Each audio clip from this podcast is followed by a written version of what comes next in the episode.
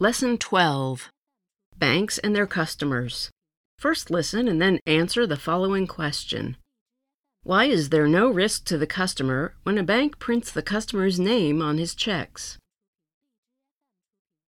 When anyone opens a current account at a bank, he is lending the bank money, repayment of which he may demand at any time, either in cash or by drawing a check in favor of another person.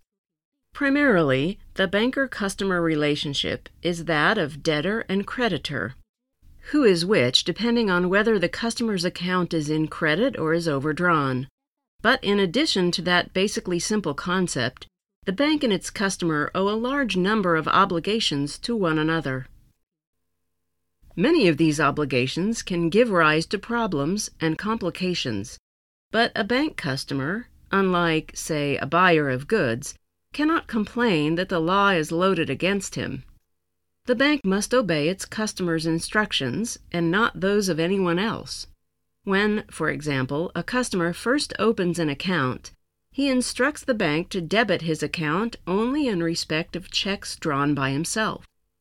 He gives the bank specimens of his signature, and there is a very firm rule that the bank has no right or authority to pay out a customer's money on a check on which its customer's signature has been forged. It makes no difference that the forgery may have been a very skillful one, the bank must recognize its customer's signature.